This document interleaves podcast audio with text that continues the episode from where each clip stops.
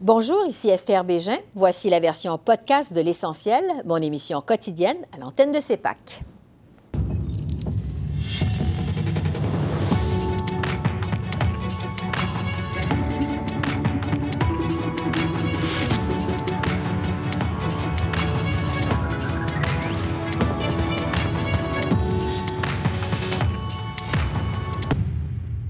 Bienvenue à cette édition de l'essentiel qui vous présente les faits saillants de la semaine politique à Ottawa. C'est l'offre fédérale sur les transferts en santé qui a monopolisé l'attention. Euh, le gouvernement Trudeau a finalement offert aux provinces 46,2 milliards de dollars sur 10 ans en nouveaux financements pour les soins de santé.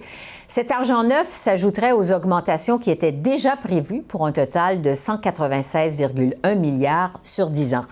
J'ai discuté des détails de cette offre avec Dominique Leblanc, ministre des Affaires intergouvernementales, de l'infrastructure et des collectivités. Bonsoir, Monsieur le ministre.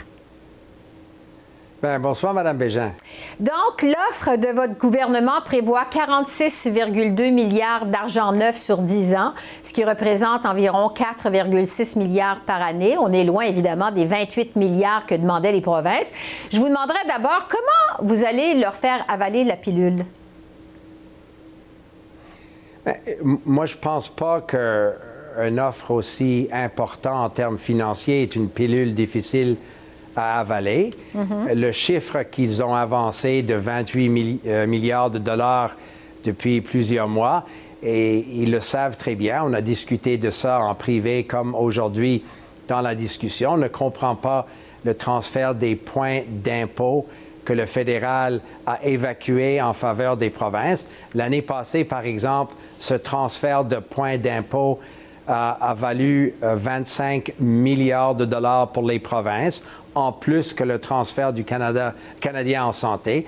Alors, en, tout et partout, c'est une offre imposante, généreux, nous trouvons, qui prend en considération la situation financière du gouvernement fédéral. Beaucoup des provinces sont dans des, des situations de surplus budgétaire, mais quand même, une offre sur 10 ans donne la stabilité, la prévisibilité que les provinces nous ont demandé.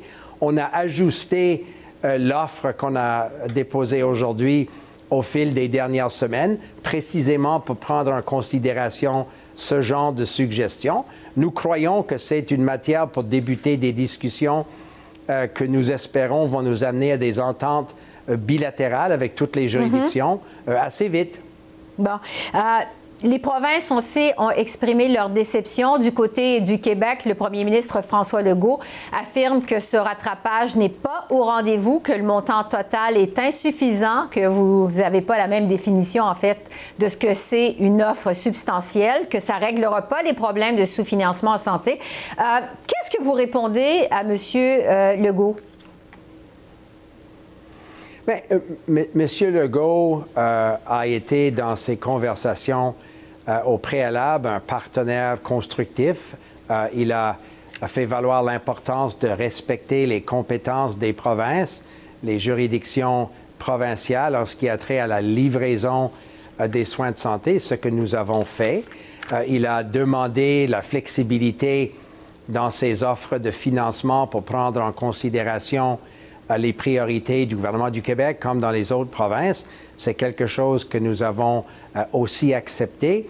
Euh, moi, je, ne suis pas pessimiste du tout que 196 milliards de dollars additionnels comparés à ce que les provinces avaient euh, l'année passée, ça sur 10 ans, c'est sûr, représente une augmentation du financement actuel dans cette année financière importante.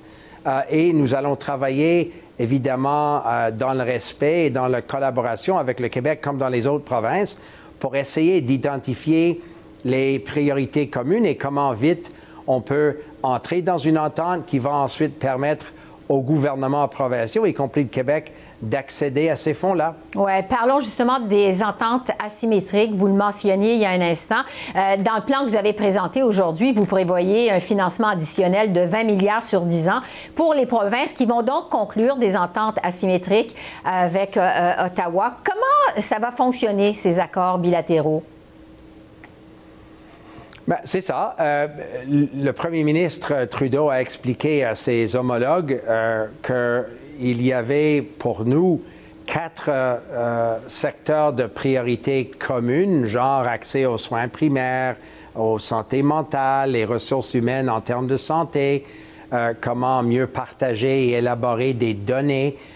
c'est des c'est des champs de priorité que les provinces ont partagés avec nous, avec mon collègue Jean-Yves Duclos, depuis déjà plusieurs mois. Ça n'a pas surpris aucun premier ministre autour de la table aujourd'hui.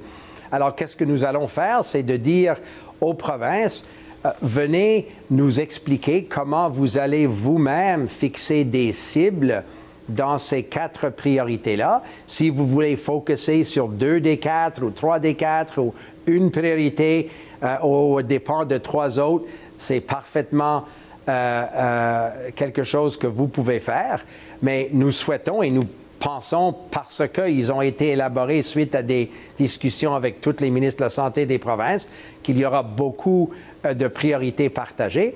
Et qu'est-ce que nous allons faire? C'est que nous allons leur demander de nous donner leurs cibles et leurs priorités en termes de dépenses. Et nous allons ensuite procéder, on espère, à signer une entente, comme vous dites, qui va respecter les priorités de chaque juridiction. Mm-hmm. Et en faisant ça, l'argent sera disponible euh, d'ici quelques mois. Oui. Euh, c'était donc euh, aujourd'hui ce que M. Trudeau a appelé une rencontre de travail, en fait un début de conversation. Euh, les provinces ont dit prendre cette offre que vous avez présentée aujourd'hui en délibéré, mais le premier ministre François Legault semblait dire que votre offre était finalement finale. finale. Est-ce que votre gouvernement est ouvert à la négociation ou si vraiment c'est une offre finale, le chiffre est final? Ben, nous, sommes ouverts et nous avons même hâte d'avoir des négociations, des discussions euh, collégiales, euh, constructives et respectueux afin d'élaborer, comme j'ai dit, les priorités des provinces euh, pour les encadrer dans les ententes bilatérales. le premier ministre a aussi été clair que nous pensons que l'offre financière, cette augmentation importante de nouvel argent qu'on est prêt à transférer aux provinces représente la capacité financière du gouvernement fédéral à l'heure actuelle. C'est pourquoi nous espérons euh, procéder à des discussions euh, avec les provinces sur les ententes bilatérales. Les chiffres sont maintenant connus et comme j'ai dit, ça ne devra pas surprendre les premiers ministres des provinces de constater que souvent, dans beaucoup de cas, la situation financière de plusieurs provinces qui sont même dans des situations de surplus budgétaire, qui n'est pas la situation avec le gouvernement fédéral, que c'est une offre quand même respectueuse euh, et sérieuse, mm-hmm. et ça mérite une conversation, je pense, euh, euh, collaborative en termes de priorité commune. Oui, on sait, euh, Monsieur le ministre, que le temps presse en matière euh, de santé, que le réseau de la santé craque de partout au Canada. Euh, à quel point vous êtes confiant d'avoir des ententes signées avant le dépôt du prochain budget fédéral? Bien, nous sommes très optimistes. Nous, avons beaucoup de raisons, je crois, d'être optimistes. Je partage complètement qu'est-ce que vous venez de dire en termes de, de l'urgence d'agir. On voit partout au pays des exemples dans les grandes villes comme dans les plus petits centres d'un système de soins de santé, surtout la question de ressources humaines en santé, euh, où euh, les femmes et les hommes extraordinaires qui travaillent dans ce mhm. domaine-là ont besoin d'appui, ont besoin d'aide, ont besoin de renfort. C'est ça que les premiers ministres nous disent. J'ai soupé avec deux des premiers ministres la semaine passée à Ottawa. La conversation était beaucoup axée sur euh, cette question-là. Alors, je pense les Canadiens s'attendent qu'on va euh, agir le plus vite possible et c'est ça mhm. notre souhait aussi. Oui. Euh, ce matin, euh, Monsieur le ministre, vous avez dit en point de presse que, en fait, vous avez rappelé que vous avez passé vous-même deux mois dans un hôpital à Montréal, l'hôpital Maisonneuve-Rosemont. bon, vous avez rappelé que vous avez vous-même vu des gens qui travaillaient sur place, comment ils sont extraordinaires malgré les difficultés qu'ils affrontent chaque jour sur le terrain. À partir de quand, en fait, les travailleurs de la santé, les patients, les Canadiens de façon euh, générale, euh, vont voir la différence sur le terrain, dans le réseau de la santé, vous pensez?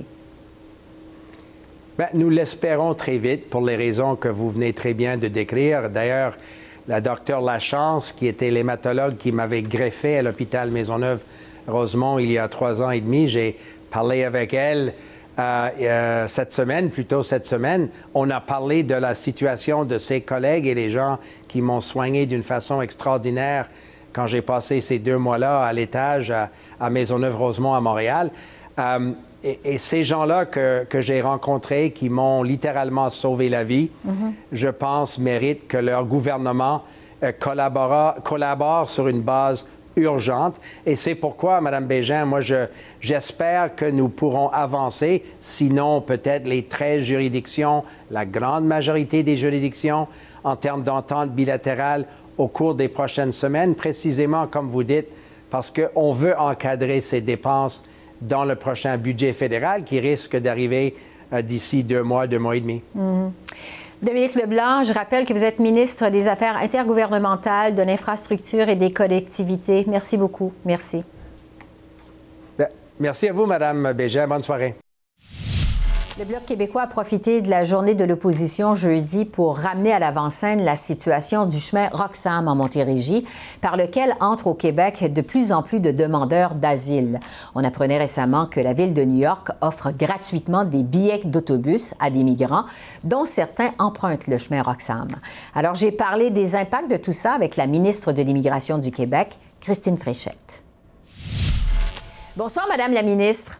Bonsoir, Mme Bégin. On sait que le Québec fournit beaucoup plus que sa part pour recevoir les migrants qui traversent par le chemin euh, Roxham depuis le début de l'année. C'est des milliers euh, d'interceptions qui ont été faites par la GRC. Pour nous aider à comprendre, euh, ce flot de migrants qui entrent par Roxham, concrètement, se représente quoi pour le Québec?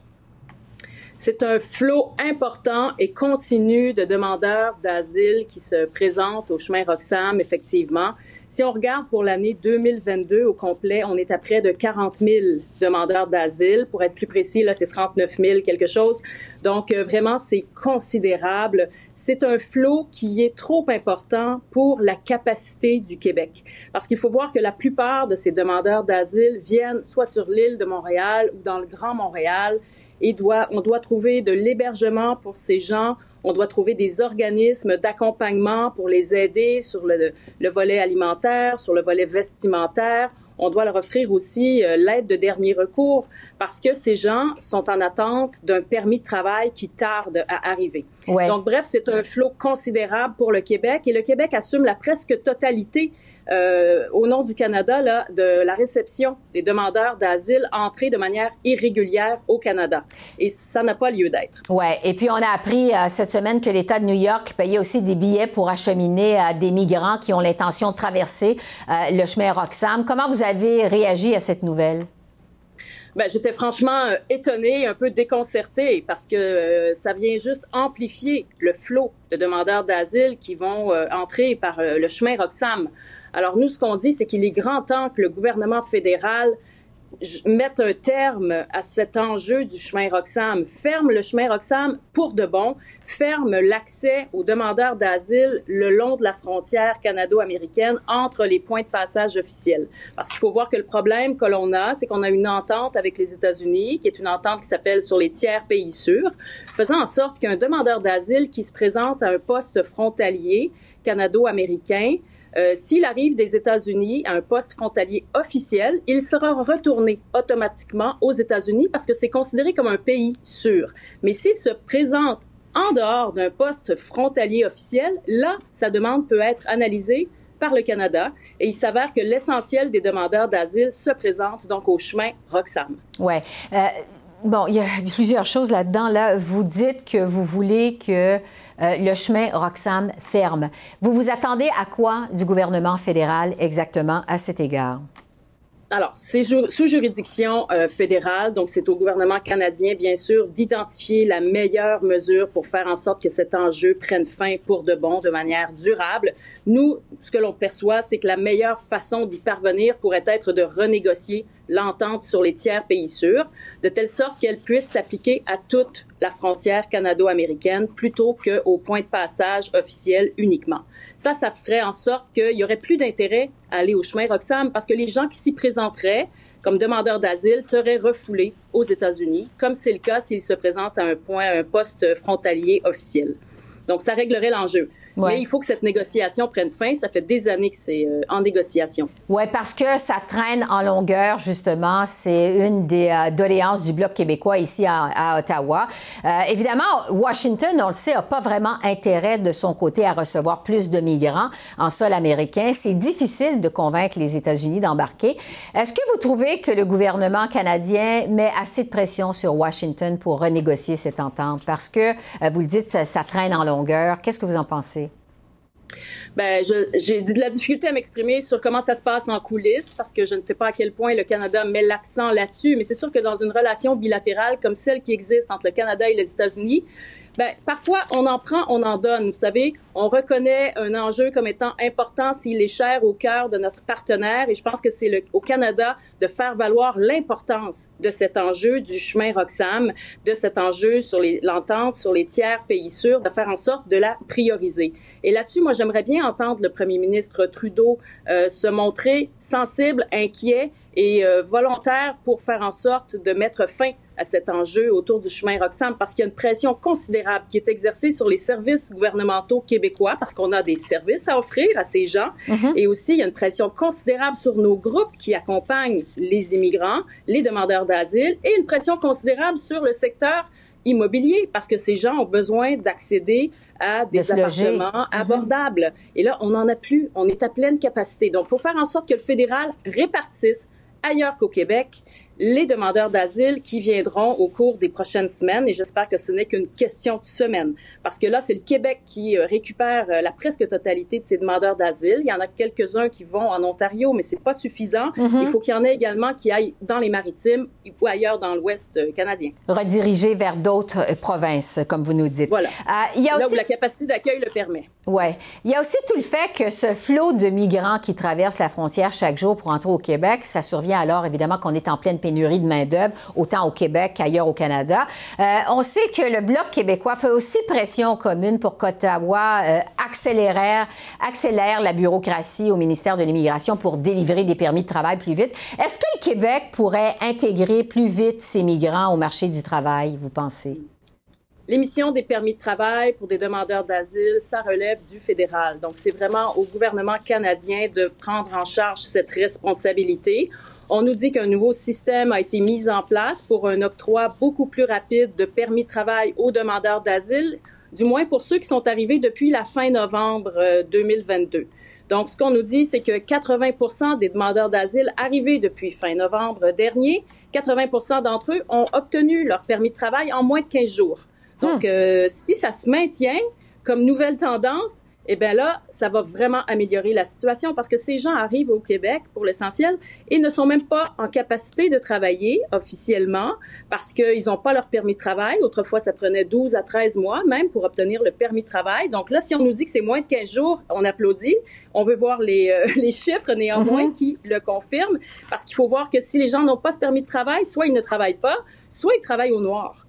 Et là, ça met à risque leur santé, leur sécurité. Ils bénéficient pas du salaire minimum, des conditions normales de travail. Donc, bref, s'enclenche toute une roue négative qui, dont, dont, il est difficile par la suite de, de sortir. Oui, ça les garde dans une situation précaire. Euh, on sait, euh, Madame la ministre, que ce flot de migrants qui arrivent par le chemin Roxham, ça soulève les passions au Québec. Le Parti québécois, euh, qui demande aussi de fermer Roxham, a dit euh, craindre que cette situation, ça provoque en fait une montée des extrêmes et que ça vienne menacer même la paix sociale au Québec.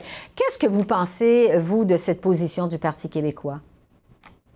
Bon, je pense que faut pas euh, penser qu'on va en venir là. Vraiment, on a des ressources euh, et des services à offrir aux demandeurs d'asile. On respecte nos engagements. Ça fait en sorte qu'ils peuvent subvenir à leurs besoins. Je pense que c'est des gens qui ont parcouru souvent des milliers de kilomètres pour s'offrir une meilleure qualité de vie.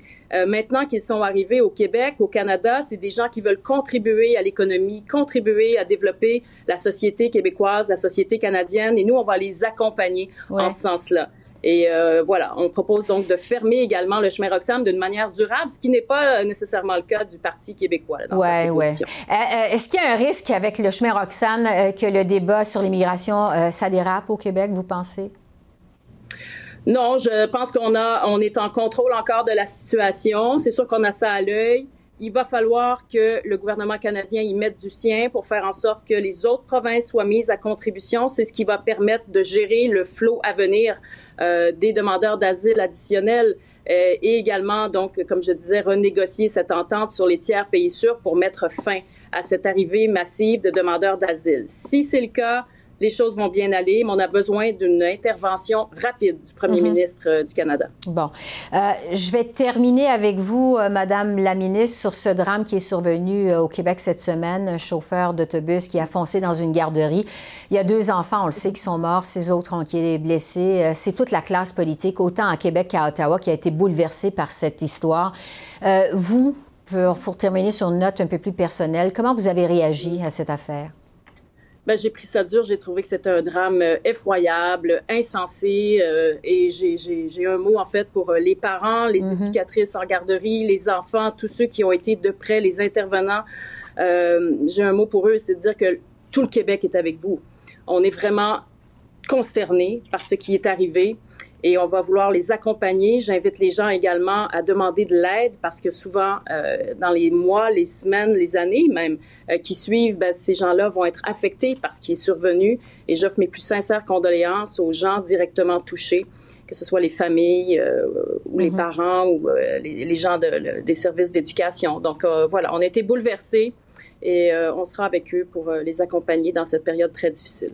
Christine Fréchette, ministre de l'Immigration au Québec, je vous remercie beaucoup. Merci. Merci à vous. Au revoir. Au revoir. Le président Joe Biden a prononcé un discours sur l'état de l'Union à saveur protectionniste mardi soir devant le Congrès américain. Une allocution qui survient alors que M. Biden s'apprête à effectuer une visite officielle au Canada au mois de mars. J'ai analysé ce discours avec Tim Naftali, professeur à l'Université de New York et historien présidentiel. Bonsoir Tim. Bonsoir, Esther. On a donc vu un président Biden très combatif qui a parlé pendant plus d'une heure pour tenter de convaincre un électorat américain, je dirais sceptique, mais aussi inquiet quant à l'efficacité de ses politiques économiques. Je vous demanderai d'abord, euh, Tim, quelle évaluation euh, vous faites de ce discours sur l'état de l'Union du président Biden? Euh, d'après moi, il faut toujours demander deux questions. Premièrement, sur le plan émotif, hein, émotion, de théâtre. Et deuxièmement, sur le plan politique et, de, et de, des vraies politiques détaillées. Sur les deux plans, d'après moi, euh, le président a très bien fait. C'était, d'après moi, euh, le discours de l'État, euh, le, le, discours de, l'État de, la nation le plus efficace depuis des décennies. Euh, d'après moi, c'était euh, euh, une performance presque aussi vive et, pouvant, et, efficace que ce qu'on a vu de Franklin Roosevelt.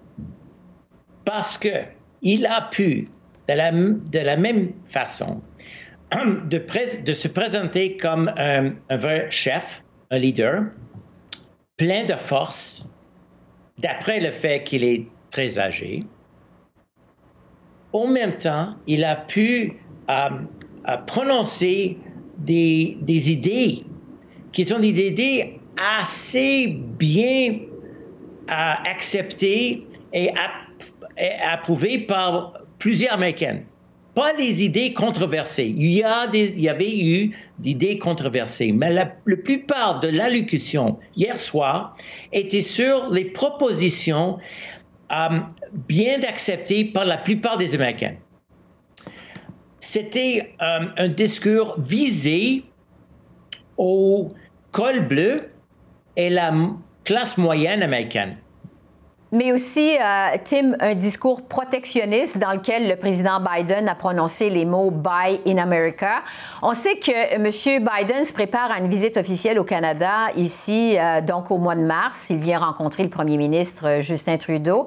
Est-ce que ça pourrait laisser présager des tensions dans les relations canado-américaines? Oh oui, il y aura, d'après moi, il y aura des tensions. Il y a, je crois, ça fait longtemps que j'ai regardé ces détails, mais je crois que l'accord de libre-échange euh, entre les États-Unis, le Canada et le Mexique donne à chaque gouvernement euh, le pouvoir de faire des actes protectionnistes pour euh, la sécurité nationale. Et j'anticipe que le président Biden va dire au Premier ministre Trudeau que pour des raisons de sécurité nationale, euh, les États-Unis, euh, pour les projets fédéraux, c'est juste pour les projets fédéraux, euh, le gouvernement fédéral à, Washington ne, ne peuvent pas acheter du bois canadien, par exemple, ou de l'acier canadien, ou de et ça, ça c'est protectionniste. Ça, c'est contre l'esprit de libre-échange. Mais il faut, faut rendre compte que nous avons aux États-Unis et même un petit peu, je crois, au Canada, un mouvement populiste. Et le populisme n'est pas seulement de l'aile droite, euh, c'est aussi de l'aile gauche. Et les populistes, soit conservateurs, libéraux ou progressistes, sont protectionnistes. Mm-hmm. Alors, c'est à ces votes, c'est pour gagner ces votes que le président Biden a donné le discours qu'il a donné hier. Et il y aura, par conséquent, des tensions avec le Canada et le Mexique. Oui, on va suivre évidemment euh, de près cette visite du président euh, Biden au Canada le mois prochain. Euh, en terminant, Tim, le, temps file. On sait que c'est un discours qui est prononcé alors qu'il y a beaucoup de spéculations aux États-Unis, à savoir si le président Biden, qui est âgé de 80 ans, va lancer dans les prochaines semaines sa campagne électorale pour l'élection de 2024. je le disais, il a été très combatif hier. je me demandais, vous, qu'est-ce que vous en pensez? Est-ce que Joe Biden va se présenter pour un deuxième mandat? S'il va se présenter, les thèmes euh, qu'on a vus hier soir sont l'épine dorsale de sa campagne électorale en 2024. D'après moi, quand on parle de quelqu'un aussi âgé que le président Biden, euh, je, je, dois dire que je ne suis pas euh, encore convaincu mm-hmm. qu'il va se présenter en 2024. Je suis convaincu que si Trump le, le choix des républicains, Biden sera le choix des démocrates. Mais je ne suis pas convaincu que Trump sera le, euh, choix des républicains en 2024. Et pour cette raison, je ne suis pas encore convaincu ce que le président lui-même va faire en 2024. Alors, tout ça devrait se préciser dans les prochaines semaines. Tim Naftali, historien présidentiel, merci beaucoup. Merci de votre analyse. Très apprécié. Merci, Esther. Un plaisir. Alors voilà, c'est là-dessus que se termine notre revue de la semaine politique à Ottawa. Esther Bégin qui vous remercie d'être à l'antenne de CEPAC, la chaîne d'affaires publiques par câble. Je vous souhaite une excellente fin de semaine et je vous dis à lundi. Au revoir.